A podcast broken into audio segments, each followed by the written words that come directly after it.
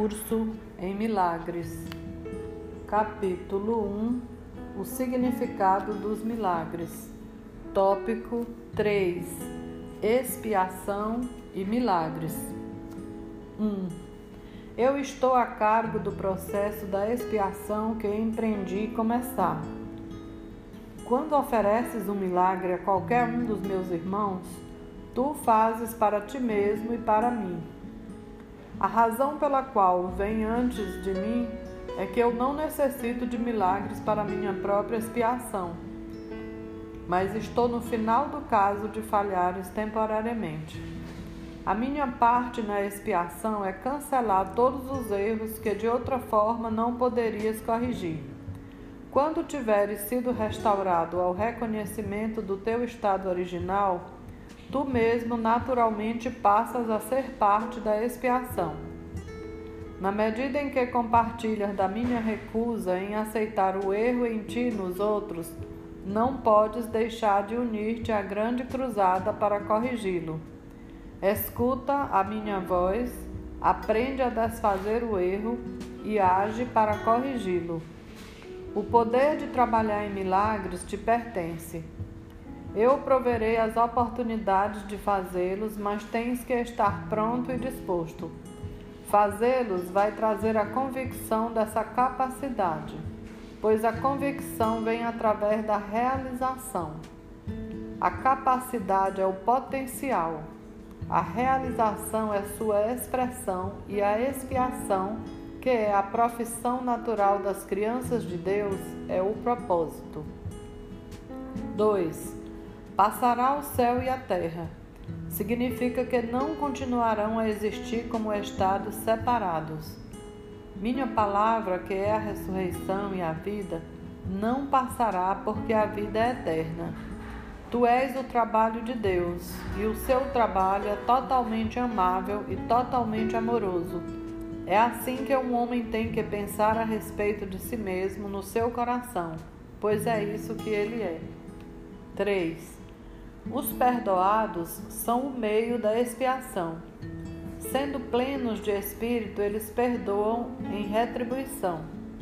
Aqueles que são liberados têm que se unir na liberação dos seus irmãos, pois esse é o plano da expiação. Milagres são o caminho através do qual as mentes que servem ao Espírito Santo se unem a mim para a salvação ou liberação de todas as criações de Deus. 4. Eu sou o único que pode apresentar milagres de modo indiscriminado, porque eu sou a expiação. Tu tens um papel na expiação que eu ditar-te-ei. Pergunta a mim quais os milagres que deves apresentar. Isso te poupa esforço desnecessário, porque estarás agindo sob comunicação direta. A natureza impessoal do milagre é um ingrediente essencial, porque me capacita a dirigir a sua aplicação e, sob a minha orientação, os milagres conduzem à experiência altamente pessoal da revelação. Um guia não controla, mas de fato dirige, deixando a ti a decisão de segui-lo. Não nos deixeis cair em tentação. Significa, reconhece os teus erros e escolhe abandoná-los seguindo a minha orientação. 5. O erro não pode ameaçar realmente a verdade, que sempre pode resistir a ele. De fato, só o erro é vulnerável. És livre para estabelecer o teu reino onde achares adequado, mas a escolha certa é inevitável se te lembrares disto. O Espírito está em estado de graça para sempre. A tua realidade é só o Espírito.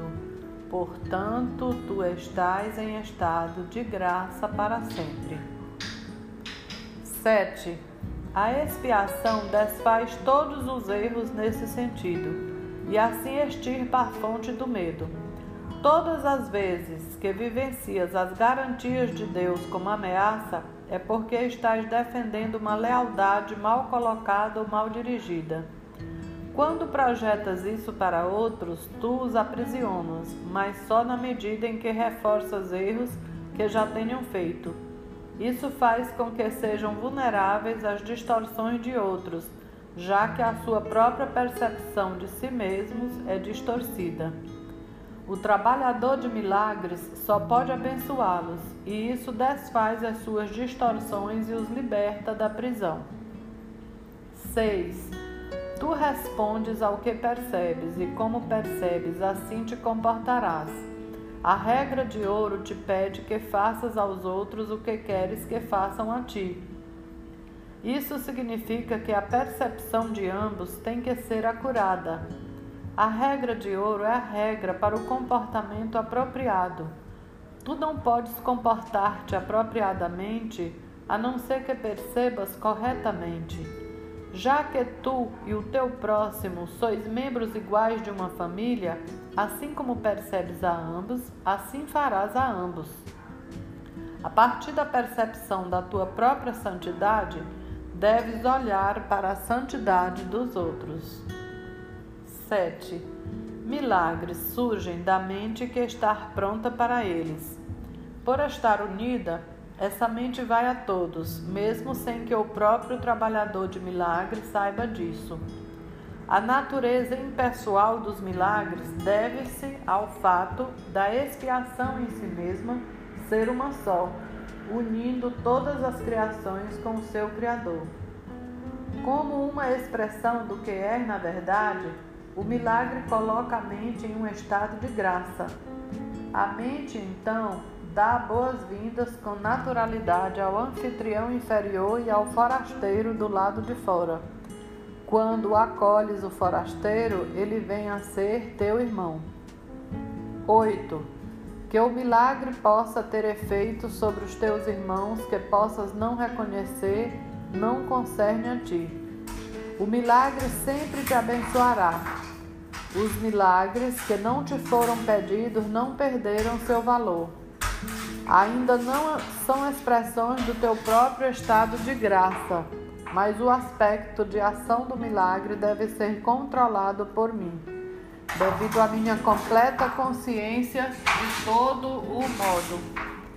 A natureza impessoal da mente voltada para o milagre assegura a tua graça, mas só se eu estou em posição de saber onde eles podem ser concebidos. Milagres são seletivos só no sentido de que são dirigidos para aqueles que podem usá-los para si mesmo, já que isso faz com que seja inevitável que eles os estendam a outros. É soldada uma forte cadeia de expiação. Todavia, essa seletividade não leva em conta a magnitude do milagre em si, porque o conceito de tamanho existe em um plano que é, em si mesmo, irreal, já que o milagre tem por objetivo restaurar a consciência da realidade. Não seria útil se fosse limitado por leis que governam o erro que ele tem por objetivo corrigir.